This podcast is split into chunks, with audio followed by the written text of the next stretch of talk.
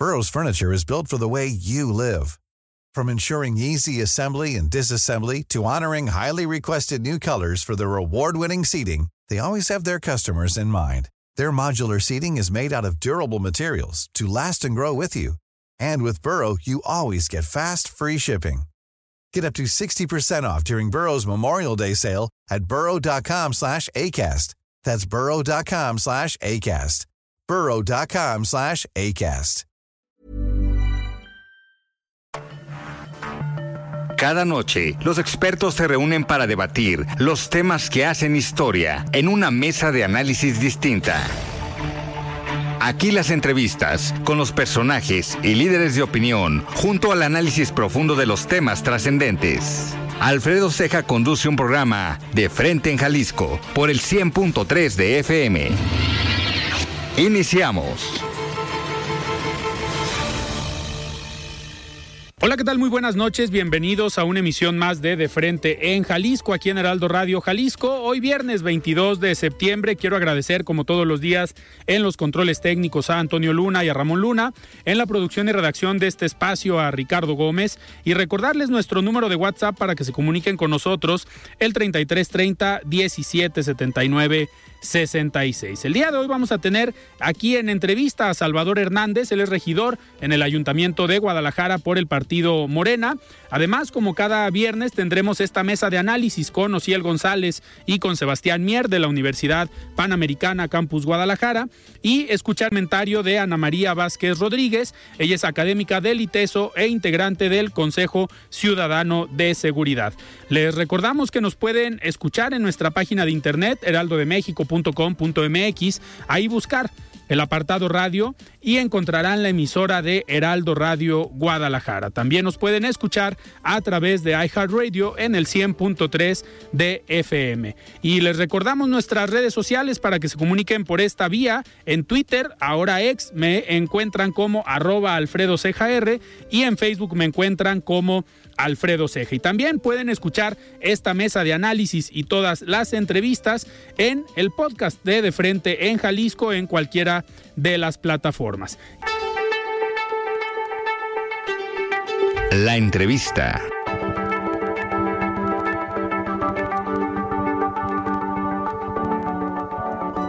Muchísimas gracias Ricardo por este resumen informativo y arrancamos esta entrevista, esta plática con Salvador Hernández, él es regidor de Morena en el Ayuntamiento de Guadalajara. Estimado Salvador, ¿cómo estás? Buenas noches. Muy bien Alfredo, gracias por invitarme aquí a tu programa y es un honor estar aquí. Muchísimas gracias, pues listos para platicar de muchas cosas. Ha habido mucho movimiento en el Ayuntamiento de Guadalajara, ha habido mucha información de parte de los regidores de Morena, por algunos temas o algunas, digamos, señalamientos que han hecho ustedes en estas ruedas de prensa que hacen todos los, los lunes.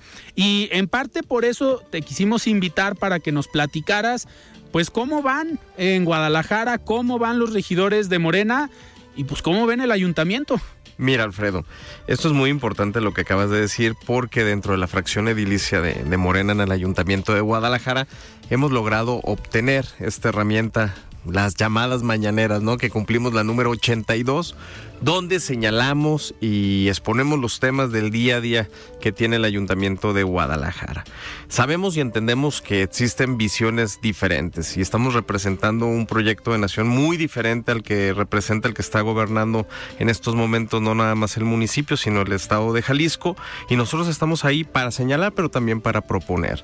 Este, nosotros creemos que en vez de tener carruseles en el centro de la ciudad con 26 millones de, de pesos se podrían esos invertir en calles de, nuestra, de nuestras colonias, este, se podrían invertir en los servicios públicos municipales o simplemente en los servicios médicos municipales, ¿no? Claro. Este, creo que son visiones diferentes de, de proyecto y bueno, la ciudad sigue dando vueltas, sigue el día a día, siguen los problemas de basura, siguen los problemas de inseguridad, este, y ahí es donde nosotros como regidores de, de Guadalajara, regidores de oposición, pues tenemos que estar ahí al pendiente y poder señalar y poder incidir en que las cosas puedan mejorar, Alfredo. Eh, Salvador, ahorita, a ver, estos problemas, pues nos podemos dar cuenta desde que estamos en los medios de comunicación, ustedes desde el ayuntamiento, desde el Palacio Municipal, pero en estos recorridos tú eres un, eh, un personaje en la política,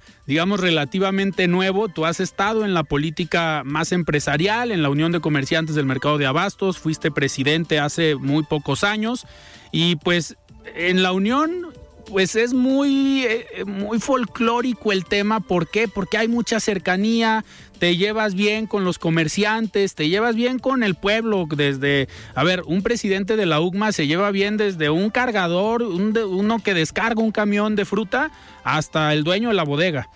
Eh, ¿Cómo ha sido este papel hoy de regidor?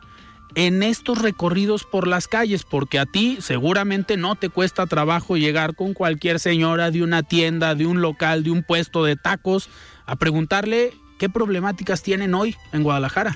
Esto es algo de lo más padre que, que ha sucedido, Alfredo, que es que al final de cuentas, dentro de la iniciativa privada, al ser presidente de la Unión de Comerciantes, pues prácticamente haces exactamente lo mismo, simplemente guardando las proporciones, ¿no? Porque estás hablando de un municipio tan importante como Guadalajara. Sí. Pero ojo, en la central de Abastos, tú sabes que tiene la misma operación de un municipio de mediano nivel. Sí. Porque recibes cerca de 90 mil personas diario.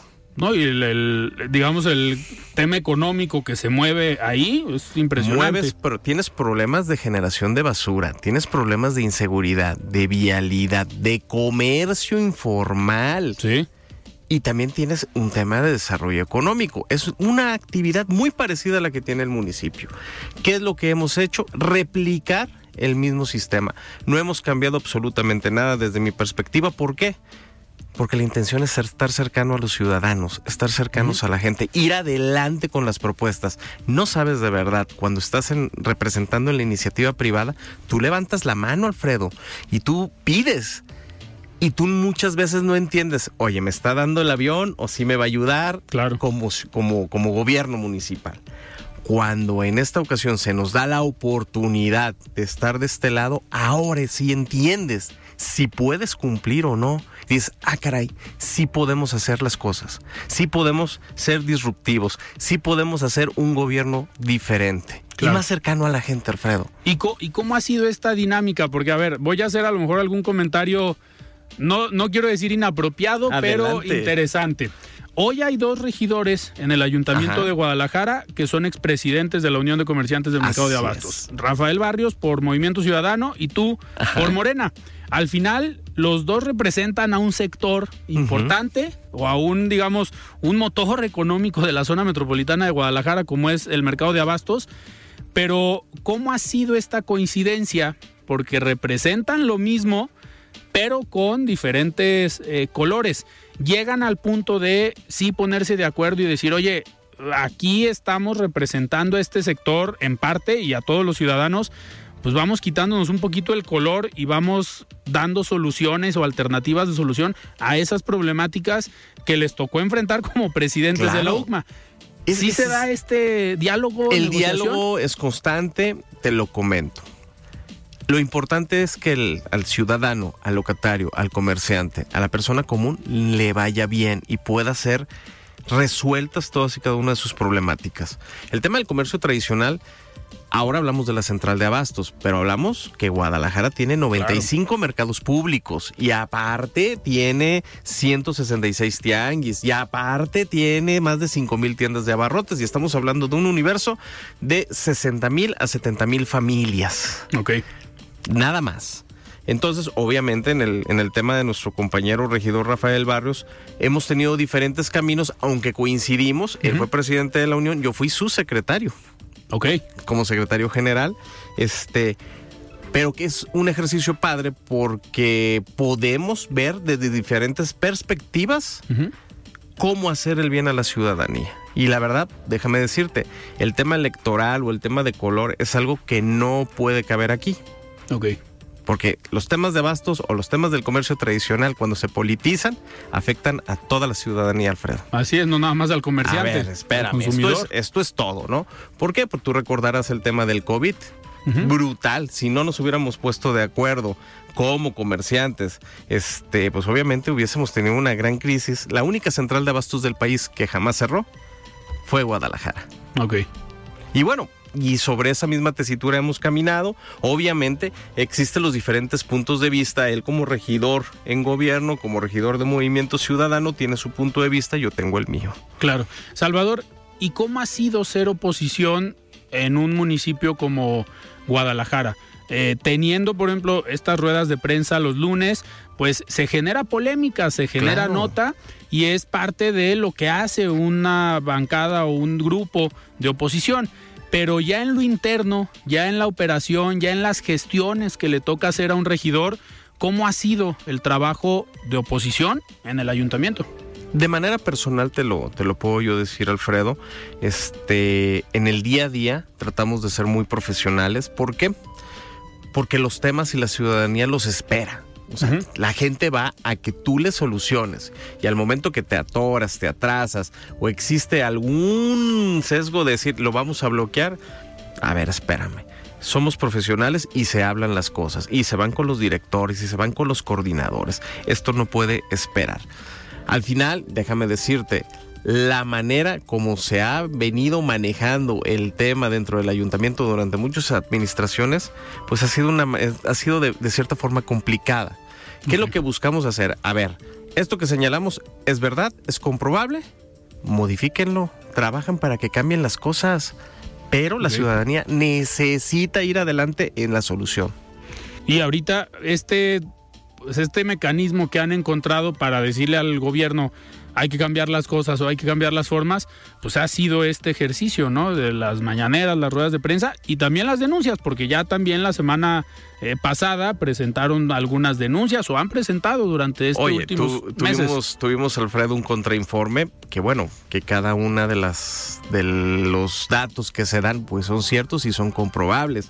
Este, cuando tú inviertes 40 millones de pesos, y obvio, te voy a ser sincero, yo no tengo ningún inconveniente siempre y cuando sea la verdad, será la prioridad el, poner un monumento, el palomar, el famoso palomar, pero cuando tenemos colonias que ni siquiera tienen luz o cuando no, no tienen drenaje, cuando estamos batallando de manera terrible con los temas de inseguridad y con la generación de los residuos, pues yo creo que, a ver, estamos fallando un poquito en la percepción. ¿Y cuáles son estos problemas que la gente te platica? Aparte de la inseguridad, en el día a día, ¿qué está sufriendo la gente ahorita? El día de hoy, eh, yo creo que el tema de boga es la recolección de basura. este, sabemos fácilmente el problema que ha tenido con, la empresa CAPSA, que es un tema heredado, sí, pero es un tema que durante muchos años se le ha dado el consentimiento a esta empresa y que pues el día de hoy hay muchas colonias que ni siquiera pueden tener un día de recolección. O sea, realmente hay, hay colonias que pasan este, siete días, ocho días sin que pase la, basura y se les recojan sus, residuos y la gente se empieza a desesperar. Imagínate esto en mercados, Alfredo. Imagínate el gran problema que se genera. Oye, un mercado, tú no le recoges la basura, es aparte de dar muy mala imagen, pues obviamente es el alimento de la gente. ¿En los mercados los recogía o los recoge también esta empresa? Lo recoge CAPSA también, mediante un acuerdo. No está en el contrato original, pero se hizo un adendum donde ellos asumen la responsabilidad de poder hacerlo.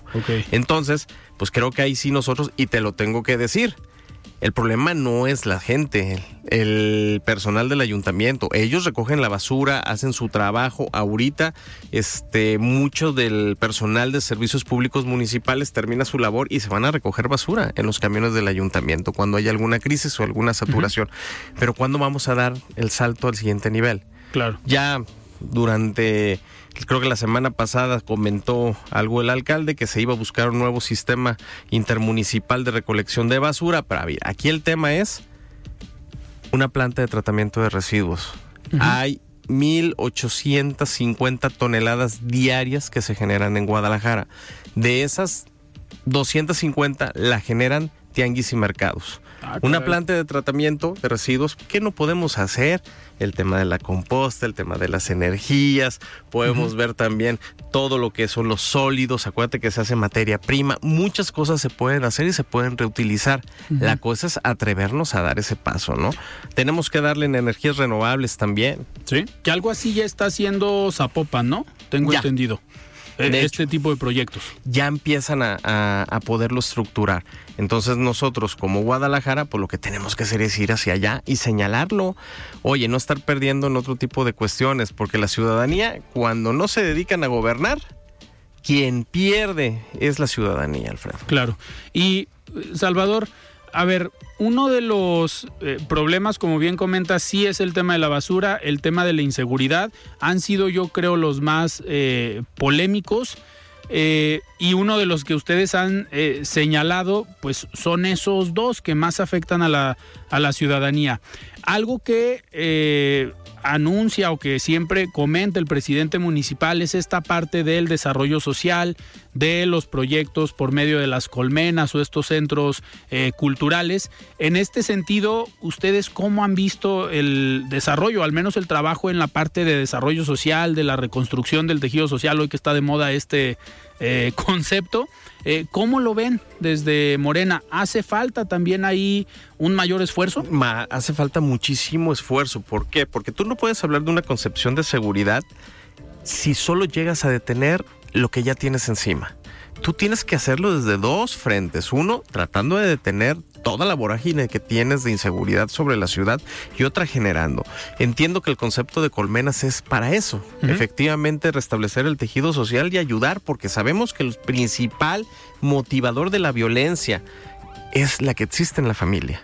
Claro. Eso es una realidad. Si tú no atiendes desde la familia, estás generando posibles problemas y posibles, posibles personas que van a, van a adquirir en, en cierto tiempo una tendencia de poder participar en actos criminales. Entonces nosotros tenemos que poner muchísimo más atención ahí.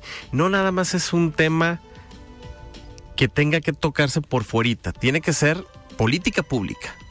Se tiene que hacer como política pública y mientras tratar e invertir desde el tema de la prevención, porque el día de hoy, efectivamente, efectivamente el día de hoy yo no puedo esperar, porque el 70% de la, de la ciudadanía tiene una percepción de temor en la ciudad. Sí. Llegan a las ocho y media de la noche y mucha gente ah, se la piensa para salir, ¿eh? Es una realidad, Claro. Alfredo. Entonces tenemos que trabajar desde dos perspectivas, con proyectos integrales. Uno como política pública y uno dentro de la logística. Y en la prevención, porque obviamente tú, ¿dónde están tus drones? ¿Dónde están las cámaras? Claro. Tienes que demostrar que funciona realmente el C5. que ha sido un proyecto pues muy platicado, ¿no? Lo No. cambiaron de lugar y muy, muy hablado. Y luego también, si tú tienes o tú inviertes en patrullas y no tienes policías, pues entonces es cuando ya estamos en otro rollo, ¿no? Claro. Entonces ahí es donde tenemos que tener, primero que nada, establecer cuáles son las prioridades del municipio. La seguridad de la gente. Si no existe, si no existe un ciudadano seguro, estás fallando como, como gobierno municipal. Así es. Salvador, a ver, entrando un poquito más en lo político, electoral, viene el 2024. En Morena, pues pareciera que desde el nivel federal se adelantaron todos los tiempos. Ya ahorita ya hay precandidatos, aunque no oficialmente, pero pues hoy los dirigentes de los comités de la defensa de la cuarta transformación sabemos que los que ya están a nivel nacional o la que ya está, pues va a ser la candidata a la presidencia. Así los es. que ahorita se están registrando aquí en Jalisco para defender los comités, pues van a ser o va a ser alguna o alguno el candidato a gobernador. Eh, ¿Cómo ves este trabajo político electoral de Morena aquí, al menos en Guadalajara? Mira, eh, yo te lo puedo decir abiertamente, Alfredo. Hay personas muy capaces que pueden representar, sin dudar, ser el coordinador o la coordinadora de la defensa de la 4T en, en el municipio de Guadalajara o en el estado de Jalisco, ¿no? Este, esto es algo que, bueno, eh, hace dos años, si tú te has dado cuenta, pues ni siquiera teníamos dirigencia estatal. Claro. Ahora ya lo de tenemos. acuerdo. Ya no hay tan, digo, sí hay muchos grupos, pero por primera vez se pusieron de acuerdo. Pero ya hay una dirigencia, ya hay una línea, ¿no? Sí. Y es donde se está trabajando. Tú puedes ver personajes, creo que por primera vez tú puedes analizar dentro de la corta historia que tiene nuestro partido, no como movimiento, pero sí como partido, que tú puedes tener una baraja. Tú ves a un doctor Carlos Lomeli que puede ser, sin dudar a dudas, y lo dicen las encuestas, este candidato a la gobernatura de- del estado de Jalisco, y puedes ver mujeres también que pueden participar. Está la diputada Luz Adriana Candelario, que viene del distrito 19, está también Candelario Ochoa. Tú puedes ver diferentes perfiles. ¿sí? Sí, claro. Creo que se ha hecho en ese sentido un gran trabajo. Se ha hecho un gran trabajo. Obviamente hay que consolidar. ¿Por qué? Porque esto no es nomás lo que decimos nosotros. Tenemos Claro. que convencer a la ciudadanía. ¿Y qué crees? ¿Sabes cómo se convence la ciudadanía? Cuando tú demuestras en tu responsabilidad o en el cargo donde estás que puedes gobernar. Y sí, a ver, también corren el riesgo de no ponerse de acuerdo. Sí se van a poner de acuerdo, porque a nivel federal, el presidente sabemos que, digo, Marcelo fue el único como que anda viendo eh, qué más puede hacer, pero todos los demás aspirantes dijeron, vamos a respetar el resultado. Claudia Sheinbaum fue la ganadora y todos se alinearon y ya empezaron a repartir. Tú vas a ser tal coordinador, eh, Gerardo Fernández Noroña va a ser el vocero. Así es, Entonces, hombre. Aquí en Jalisco ves, las, ves la posibilidad de que Claro. se pongan de acuerdo y también existe un factor que diga, ganó tal persona, tal personaje y lo que vamos a hacer es esto.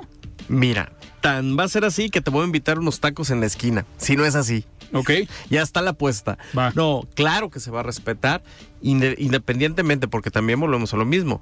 Este, está el género, ¿no? Se tiene que Ujú. determinar un género, si es hombre o mujer. Si es hombre, hay gente muy capacitada y si es mujer también, ¿no?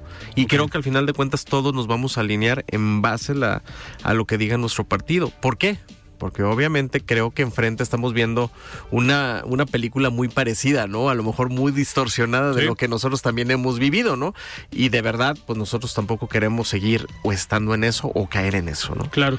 ¿Y qué viene, Salvador, para ti eh, de aquí al 24? Ujú. Eh, ¿Qué sigue? Porque si bien vienes de la política empresarial, pues hoy los perfiles que han llegado de la política empresarial a algún cargo público, pues parece que les gusta la vida política, la participación y se han mantenido.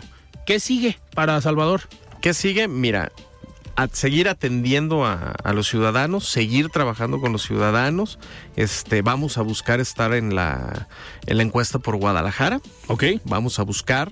Este, y obviamente desde la misma tranquilidad, del mismo esfuerzo, el mismo trabajo que, que he demostrado en mi, en mi responsabilidad y a través en mis cargos dentro de la iniciativa privada, que han sido siempre de una sola línea, tratando de dar el resultado y el máximo esfuerzo por nuestros ciudadanos. Te veremos en alguna boleta. Así es. Ahí me vas a ver, Alfredo, y este, y vamos a dar una, un- un- una gran campanada, vas a ver. Perfecto. Normalmente los lunes que tenemos la mesa de análisis con Mario Ramos y Mario Huesos, los lunes de destape. Ok. Pero ahorita ya platicando aquí con el regidor, ya se apuntó y dijo vamos a estar en la vamos boleta. adelante, ahí vamos a estar. Perfecto. Pues vamos a ver si no se divide la UCMA. No, no, no, no, no. Esa UCMA es fuerte, vas a ver, vas a ver. ¿Van a jalar con Morena o van a jalar con MC? Mira, pues vamos a hacer lo posible para que jalen con nosotros. Perfecto. Ya sabes que el mercado de abastos es fuerte. Así es. Y yo creo que hay para, para varios colores, ¿no? Hay para No, muchos. no, no, impresionante. Muy bien, Salvador, yo te agradezco que hayas estado hoy aquí en De Frente en Jalisco. Muchísimas gracias. Alfredo, para mí es un placer, un gusto y gracias. Y listo para la apuesta, ¿eh? Perfecto. Muy bien, pues nosotros vamos a un corte. Platicamos el día de hoy con Salvador Hernández, regidor de Guadalajara por el partido Morena. Vamos a un corte y regresamos. Siga con Alfredo Ceja y su análisis de frente en Jalisco por el Heraldo Radio 100.3. Mesa de análisis de frente en Jalisco con Alfredo Ceja. Continuamos.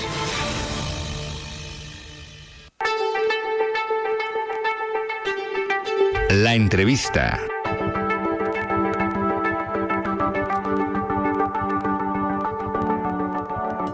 Buenas noches, Alfredo. Un saludo a ti y a todo tu auditorio. En recientes comentarios he abordado de diferentes maneras el reto que implicará en los próximos meses dar seguimiento a los diferentes procesos de elecciones presidenciales. Un rasgo que predomina actualmente es la desconfianza que se extiende por toda la región, sea en Argentina y Uruguay o en Panamá, El Salvador, República Dominicana, Venezuela o México. Está al centro la representación y visibilización de una amplia gama de matices políticos más allá de la derecha y la izquierda. Aun cuanto en los últimos años ha habido en la región lo que se denomina un giro a la izquierda, también hemos visto surgir grupos, movimientos y partidos políticos identificados. Here's a cool fact. A crocodile can't stick out its tongue. Another cool fact, you can get short-term health insurance for a month or just under a year in some states. United Healthcare short term insurance plans are designed for people who are between jobs, coming off their parents' plan, or turning a side hustle into a full time gig. Underwritten by Golden Rule Insurance Company, they offer flexible, budget friendly coverage with access to a nationwide network of doctors and hospitals. Get more cool facts about United Healthcare short term plans at uh1.com. I'm Sandra, and I'm just the professional your small business was looking for. But you didn't hire me because you didn't use LinkedIn jobs. LinkedIn has professionals you can't find anywhere else, including those who aren't actively looking for a new job but might be open to the perfect role, like me. In a given month, over 70% of LinkedIn users don't visit other leading job sites. So if you're not looking on LinkedIn, you'll miss out on great candidates like Sandra. Start hiring professionals like a professional. Post your free job on linkedin.com/people today. Por posición extrema y contraria, caracterizada como la nueva derecha. Esto merece nuestra atención porque nacen en formas diferentes a las del siglo pasado, en particular a, las de los años 70, cuando eran abiertamente autoritarias e incluso vinculadas con el terrorismo de Estado. Hasta hace poco, pero por décadas, la extrema derecha tomó el poder mediante golpes, de Estado directamente ejecutados por las Fuerzas Armadas o por un partido extremista de tipo paramilitar. Ahora ya no es abiertamente así. Esas nuevas derechas se presentan de manera llamativa y adoptan consignas propias de la democracia social e incluso de cierto liberalismo cultural. En nuestros días, la nueva derecha logra organizar insurrecciones populares como herramienta golpista para la conquista del poder. Así, lo fue el asalto al Capitolio en el 6 de enero de 2021 y el asalto a las sedes de los tres poderes en Brasilia un 8 de enero de 2023. El descontento social, sumado a otros factores, está abriendo un periodo sin precedentes de inestabilidad, de extrema polarización y de gran confusión política. Esta dinámica no se acota a Estados Unidos o Brasil, sino a lo ancho del mundo, donde emergen y circulan discursos de odio. Como comenta José Nathanson en su análisis sobre Javier Milei en Argentina, el problema de polarización y odio se agrava cuando un líder, un partido, un comunicador, es decir, alguien con poder en la discusión pública, moviliza ese odio contra un grupo social, una ideología o una persona concreta. Así es como, una vez más, la derecha ha hecho del odio su principal herramienta de construcción política. Conocer lo que sucede en Estados Unidos, Francia, Alemania, Italia o Brasil debe servirnos para explorar de cerca la crisis de la democracia que vivimos en nuestro propio país y no minimizar sus repercusiones. Poner atención a los líderes que movilizan personas por miles, a los que gobiernan desde las redes sociales, a los que infunden ideas de confrontación, burla o antagonismo y a los que discriminan públicamente a ciertos grupos sociales. Sí es preocupante lo que está pasando en otros países, pero también lo que está pasando en el nuestro propio. Gracias por su atención. Soy Ana María Vázquez. Hasta la próxima. El análisis de frente en Jalisco. Nosotros continuamos este viernes con esta mesa de análisis de los viernes donde me acompañan Ociel González y Sebastián Mier de la Universidad Panamericana. Estimado Sebastián, ¿cómo estás? Buenas noches. Muy bien, buenas noches, Alfredo, Ociel y todo el público. ¿Cómo están? Ah, ahora, ahora en viernes que nos acompañaste por aquí el, martes, caíste a, cabina. Entonces, pero ahora en viernes en la mesa eh, tradicional de todos los viernes. La mera buena. Así es. Estimado Ciel, ¿cómo estás? Buenas noches. Hola, ¿qué tal? Buenas noches. Muy bien, muy bien, gracias. Pues, pues listos para, para analizar algunos temas que se llevaron, eh, que se dieron esta semana. Me gustaría arrancar, que creo que ha sido una nota importante en lo que va de los últimos días, pues el anuncio de, eh, o el destape de Omar García Harfuch, el, el exsecretario de Seguridad Pública de la Ciudad de México, en el gobierno de Claudia Sheinbaum, como aspirante a dirigir los comités de defensa de la Cuarta Transformación en la Ciudad de México, pero al final, pues esto es una aspiración a ser el próximo jefe de gobierno de la Ciudad de México. Y me gustaría arrancar, Sebastián, con este análisis diciendo que es, una ruta que ya se conoce en la Ciudad de México. ¿Por qué? Marcelo Ebrard fue eh, secretario de Seguridad Pública con Andrés Manuel y después llegó como jefe de gobierno Mancera, Miguel Ángel Mancera, fue secretario de Seguridad con Marcelo Ebrard y después llegó como jefe de gobierno. Entonces, ahora no está tan descabellado este anuncio, este, este, pues esta rueda de prensa donde Omar García Harfuch anuncia sus aspiraciones y mostrando fuerza, ¿no? Mostrando músculo y cierta seguridad por el objetivo que está buscando. Eso es lo que más yo creo me llama la atención, ¿no? Cómo un personaje que requiere tantos elementos de seguridad pueda hacer campaña, ¿no? estar por el país, digo, por las alcaldías, ¿no? Recorrer ahí las diferentes alcaldías de la Ciudad de México, pues va a estar, va a estar complicado. El, perfil de García Harfuch eh, me llama la atención también que, que, haya, pues ya el famoso, ¿no? Un, clásico, el, velo presidencial, ¿no? El velo del perdón, que llegó también para él, ¿no? Ya que pues se forjó, podríamos decir, en, la escuela de García Luna, ¿no? O sea, fue, de ahí aprendió, de ahí eh, fue escalando niveles en, seguridad, luego llega a la Fiscalía de Guerrero, ¿no? ahí a la, seguridad, al tema de seguridad en Guerrero. Fue, fue, delegado de la Policía Federal en Guerrero. Delegado, sí, delegado de la Policía Federal en Guerrero y 20 días antes eh, de lo sucedido en Ayotzinapa sale, ¿no? Aunque hay reportes que dicen que sí está bien. Es, un perfil que sin duda llama la atención, uno que hayan perdonado y dos que estén impulsando tanto. Tanto Claudia Sheinbaum como Andrés Manuel, me sorprende. Claro. Pero algo que también hay que reconocer, eh, Sebastián, es que eh, Omar García Harfuch viene de una familia política muy fuerte, con demasiado poder al interior del PRI en su momento, eh, y que puede seguir pues con esta tradición familiar o este legado familiar con la participación política. Y me refiero a el exsecretario, bueno, en su momento secretario de la Defensa Marcelino García Barragán, que era su abuelo, a don Javier García Paniagua, un personaje muy conocido acá en Jalisco, que me atrevo a decir eh, y lo escribo en una columna en estos días en el Heraldo de México, eh, pues don Javier García Pañagua, yo creo que uno de los políticos o el político jalisciense de las últimas décadas con mayor poder y con un mayor, eh, una mayor presencia política a nivel nacional. Digo, don Javier fue presidente nacional del PRI, fue secretario de la Reforma Agraria, mm. fue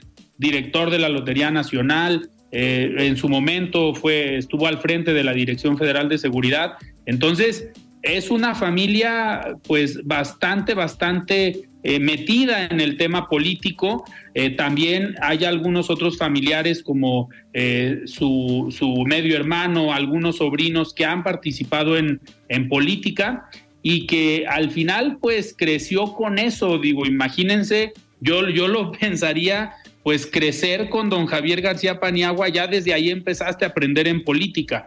Eh, a pesar de lo que se pueda decir del priismo de esos años, pues algo que se le reconocía a los políticos de ese tiempo era la preparación, la formación eh, y el cuadro político que representaban. Entonces creo que eso también es de llamar mucho la atención, ¿no? Que puede traer este respaldo o esta eh, imagen eh, política de una formación real. No sé qué opines, Social. Sí, justamente, que viene de una familia de abolengo, ¿no? En política.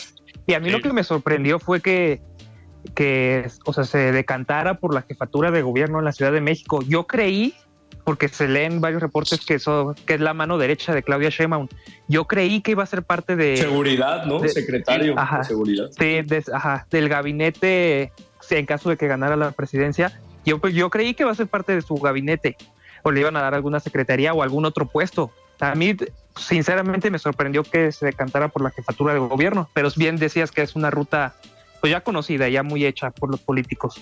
Ya, ya, es una ruta hecha y ojo, puede pasar, ¿eh? Al final Omar García Harfuch puede ser candidato eh, de Morena a la jefatura de gobierno de la Ciudad de México, ganar, y si llega a ganar Claudia Sheinbaum la presidencia de la República, pues él puede pedir licencia y se va al gabinete federal dejando a alguien eh, en su lugar. Entonces, también pudiera ser ese un escenario, pero como bien comenta Sociel, pues sí llamaba mucho la atención el perfil y que en este momento se decida por la jefatura de gobierno de la Ciudad de, México. Yo hace, hace un par de meses, en julio, si no me equivoco, cuando entrevistamos a Claudia Sheinbaum aquí en Guadalajara, le preguntaba precisamente sobre el perfil de Omar García Harfuch, sobre si iba a ser su secretario de Seguridad Pública o su fiscal general de la República, o si lo iba a impulsar como jefe de gobierno de la Ciudad de México. Y fue, fue interesante la respuesta de Claudia Sheinbaum porque no dijo para dónde lo iba a impulsar, pero sí habló bien de los resultados y del trabajo y el profesionalismo del perfil de Omar García Harfus, que eso en estos momentos me imagino que es bastante complicado que algún político de los que tiene aspiraciones como Claudia Sheinbaum, pues se atreva a hablar bien de un perfil que uno, está trabajando contigo, pero no sabes qué es lo que va a aspirar. Entonces, creo que, eh, como bien comentas también, Sebastián, pues este, este velo o este manto que los cubre y que los respalda, pues en el caso de Omar García Harfush se ve muy, muy claro el respaldo que tiene de Claudia Sheinbaum. Y otro, otro punto que me gustaría comentar, eh, Sebastián, en, este sentido, al ser eh, o al formar parte de una familia con una tradición también en el ámbito militar, eh, al ser nieto del general Marcelino García Barragán, también ahí yo creo que el poder militar puede jugar un rol importante, ¿no? Porque sabemos que los militares son como una hermandad, se llevan muy bien, se defienden entre ellos independientemente de los colores, independientemente de los partidos. Y ya lo vimos con el general Salvador Cienfuegos, con su problema que, eh, pues el problema que tuvo en Estados Unidos. Y ahí la Secretaría de la Defensa Nacional y todos salieron a la defensa. Entonces, también este respaldo por parte de los militares pudiera ser interesante, ¿no? En el caso de Omar García Harfuch. Sí, sin duda. Y lo bueno es que, que, los militares llegan, bueno, tienen esta, pues este comando, ¿no? De seguir al jefe supremo de las Fuerzas Armadas, que es el presidente. Pero en cuanto termina el sexenio, pues ya, ¿qué le, va, ¿qué le va a quedar a Andrés Manuel? Ya le dio todo al ejército. ¿No? O sea, ya le dio todo el dinero, todas las facilidades, muchísimas responsabilidades que antes no tenían. Y en el 2024, pues las cosas se ven todavía grises, ¿no? O sea, podríamos decir que Claudia, que Claudia tiene la ventaja en las encuestas ahorita, en la mayoría, si no es que en todas, sí, pero sigue siendo una elección que falta mucho tiempo. Es más, sigue siendo una elección que ni siquiera ha empezado. Está apresurada, que lo hemos dicho en mil ocasiones aquí, que, que, cómo podemos hablar de política en septiembre, pues bueno, ya, eso ya no es sorpresa, ya es más, las siguientes elecciones va a ser antes y si no tenemos una, un INE duro, antes y antes y antes y así se va a ir recorriendo. pero, pero pues sí, ya la fuerza militar todavía, todavía puede, puede hacer mucho en este país y tiene mucha fuerza político-electoral también. Oigan, ¿ven ustedes como posible competencia de García Harfush a Mario Delgado, que también pareciera que eh, está aspirando a la jefatura de gobierno de la Ciudad de México? O a Gatel, ¿no? Hugo López Gatel, que al final yo no sé quién le habrá dicho a Hugo López Gatel que pueda eh, aspirar y ni siquiera hacer campaña. Digo, sabemos que esta campaña es al interior de Morena, y con los militantes que a lo mejor no le van a decir nada a Hugo López Gatel, pero yo no me imagino a Gatel saliendo a hacer campaña eh, yo me atrevería a decir que el riesgo que corre es prácticamente igual que el que corre García Harfush, uno por combatir Claro. al organizado y otro por formar parte de una irresponsabilidad como fue el manejo de la pandemia y por hacer declaraciones insensibles, por hacer declaraciones irresponsables. A ver, no podemos Claro. olvidar que Hugo López Gatel como subsecretario de, Segur- de Salud eh, fue el responsable del manejo de la pandemia desastroso fue el responsable de decir no, que no era necesario el cubrebocas cuando la Organización Mundial de la Salud estaba diciendo hay que ponernos cubrebocas y es el responsable hoy de que los mexicanos no tengamos acceso a vacunas de primer mundo, de primera calidad. Que diga el gobierno, nosotros vamos a comprar las vacunas, pero que nos salgan con que la vacuna que van a poner gratis es la vacuna Abdalá cubana, que no está aprobada por eh, organismos internacionales, y la vacuna Patria, que no está aprobada por organismos internacionales, ese señor es el responsable de eso, ¿eh? En Claro. Estados Unidos ya ahorita sí están cobrando la vacuna, pero tienes acceso a decidir cuál vacuna te quieres poner de las que sí están aprobadas por la Organización Mundial de la, de la Salud. Entonces, yo no sé quién le habrá dicho o por qué Hugo López Gatel se habrá animado a levantar la mano. Eh, supongo que es para tener un cargo público, a lo mejor de elección popular, sabe que no le va a alcanzar para la jefatura de gobierno, pero seguramente quiere fuero, quiere ser senador o quiere ser Claro. diputado federal para que no me lo vayan a meter a la cárcel si empiezan a investigar la forma en cómo manejó la pandemia, ¿no creen? Imagínense haciendo campaña, ¿no? Hugo López Gatel yendo a las colonias. No, pues todos los vecinos le van a decir, por tu culpa se murió mi papá, mi mamá, Sí. mi hermano. O sea, no, no, no, eh, y, o sea, no, es una incongruencia, no creo que, no, sí, Sí, corre mucho riesgo, muchísimo. Yo creo que lo hace precisamente por eso, porque quiere algo, algún otro puesto en política por el fuero. Yo creo que por eso lo hizo. No, eh, yo creo que es consciente de que no va a ganar y que no tiene posibilidad. Contra ninguno de los que se postulen no tiene ninguna posibilidad. Yo creo que por eso lo hizo, porque necesita el fuero. Pues vamos, vamos a seguir muy atentos y yo creo que, a ver, Mario Delgado ahí, el presidente de Morena, que parece que sale de la presidencia de Morena y a lo mejor llega Dan Augusto a este organismo político, eh, pues Mario Delgado también pudiera ser un perfil que pudiera dar batalla, ¿no? Por lo menos legitimar el proceso interno de Morena, eh, así como lo hicieron todos los demás con Claudia Sheinbaum, que pues se registraron, hicieron campaña, recorrieron el país, pues a lo mejor lo mismo va a hacer Mario Delgado, legitimar este proceso para que en el momento que García Harfuch, si es que gana él la interna, pues si digan hubo competencia, no fue el Claudia Sheinbaum la que decidió, pero pues lo podemos suponer. No sé qué opines, Sebastián, o si ves tú que sí hay alcances por parte de Mario Delgado para poder operar. Digo, hay que recordar que él fue secretario Sí. de Finanzas con Marcelo Ebrard, es presidente nacional de Morena, tiene, pu- puede tener control de las estructuras. Eh, sería también interesante valorar si realmente le alcanza para competir. Sí, ¿no? Un viejo conocido de la política de la Ciudad de México. Y, lleva pues muchos años ahí operando y sin duda alguna pues los perfiles que presenta Morena específicamente para la Ciudad de México destacan mucho más, ¿no? Estamos hablando de los tres perfiles que se están lanzando de un lado cuando del otro pues vemos a que al alcalde de Coajimalpa podríamos decir, pero pues muy muy muy muy atrás, ¿no? O sea, la fuerza de controlar la capital nunca hay que menospreciarla porque de ahí puedes operar muchísimo, de ahí llega, de ahí ahí está todo.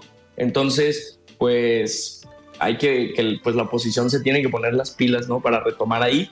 Y, y de los perfiles de Morena, pues cuál, ahí ya será escoger, ¿no? Nosotros no podemos votar ni incidir allá, pero Claro.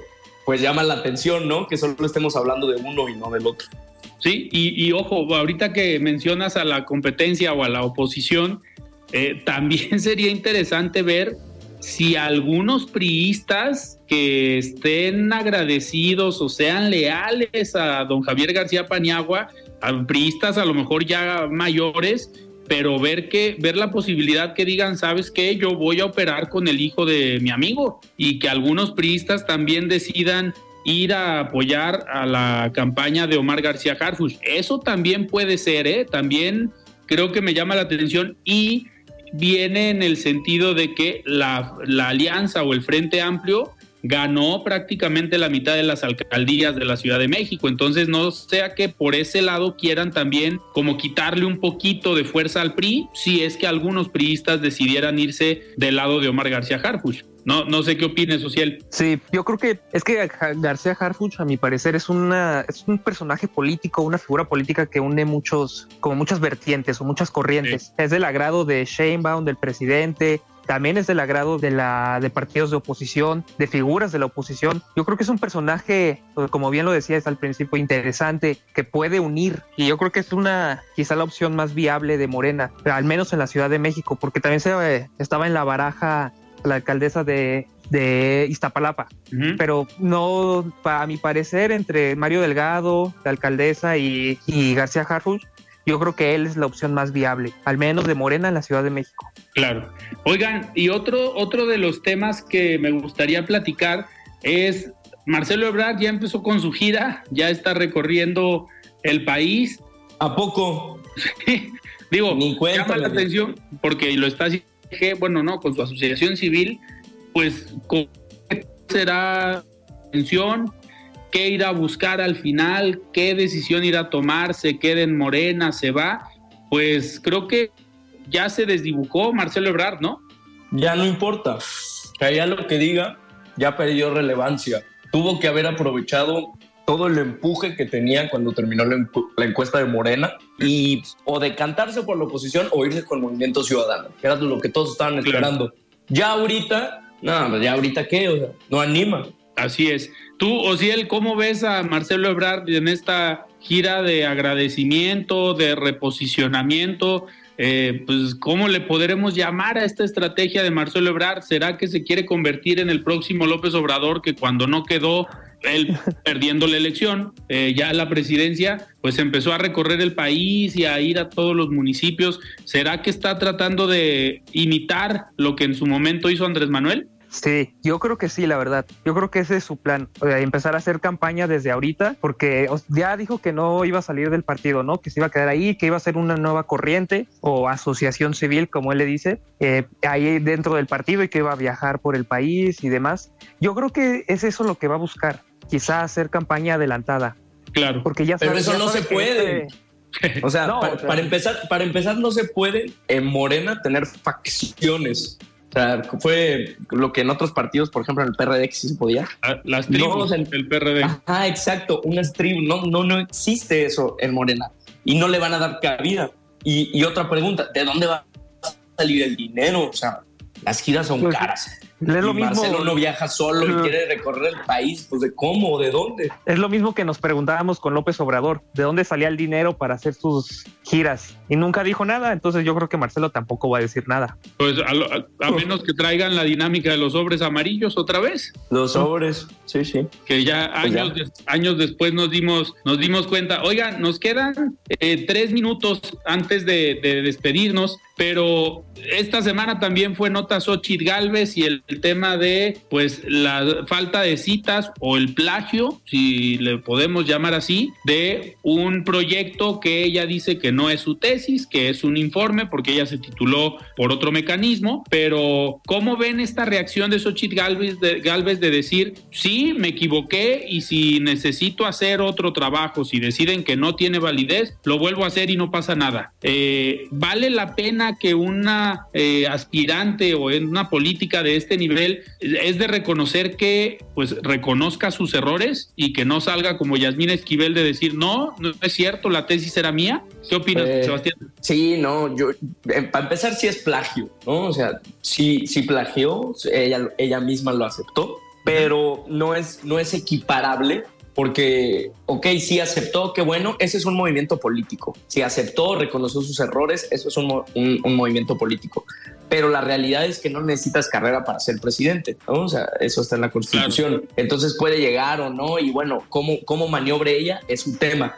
para lo que sí necesitas carrera es para ser jueza de la Suprema Corte de la Justicia, Justicia de la Nación. ministra de la Corte, claro. Sí, o sea, ahí estamos hablando de dos cosas totalmente diferentes. Entonces, no, no es equiparable y sí fue plagio. Esas son mis dos Osiel, nos queda medio minuto. ¿Tú qué opinas del caso de la respuesta de Xochitl Galvez? Ok, eh, rápido. A mí no me gustó. Para mí sí es equiparable con lo de Yasmín Esquivel. No deja de ser plagio. Plagio es lo mismo para todos. No, compañero. Eh, eh, Hemos empezado por este tema. si buscas ser presidenta de la República, está bien que no necesites carrera, pero habla de tu integridad como persona. Tenía 47 años cuando se tituló y aún así con 47 años hace, unos, hace este tipo de errores o hace este tipo de acciones. Me parece que habla de la integridad de la persona. Creo que, creo que nos va a dar este debate para seguir el próximo programa. La próxima semana vamos a, vamos a dejarlo como pendiente y pues eh, platicaremos y vamos a ver qué más surge en esta semana sobre este, sobre este caso. Sebastián, muchísimas gracias. Un viernes más aquí en De Frente en Jalisco. Un viernes más. Muchísimas gracias, Alfredo Ciel y todo el público que nos escucha. Hasta luego. Ociel, muchísimas gracias. Muy buenas noches. Gracias. Buenas noches. Hasta luego. Muy bien, pues nosotros nos despedimos y nos escuchamos el próximo lunes. Que pasen muy buen fin de semana. Yo soy Alfredo Ceja. Muy buenas noches. Alfredo Ceja los espera de lunes a viernes para que junto con los expertos y líderes de opinión analicen la noticia y a sus protagonistas. Esto fue De Frente en Jalisco, otra exclusiva de Heraldo Radio. Summer's just around the corner, so give your body the care it deserves with Osea's best-selling Andaria algae body oil. Created by infusing Andaria seaweed in barrels of botanical oils, it leaves skin silky soft and glowing. Plus, it's clinically proven to improve elasticity and deeply moisturize without feeling greasy. It's safe, clean, vegan skincare. Get 10% off your first order at OseaMalibu.com with code GLOW, plus free shipping on orders over $60.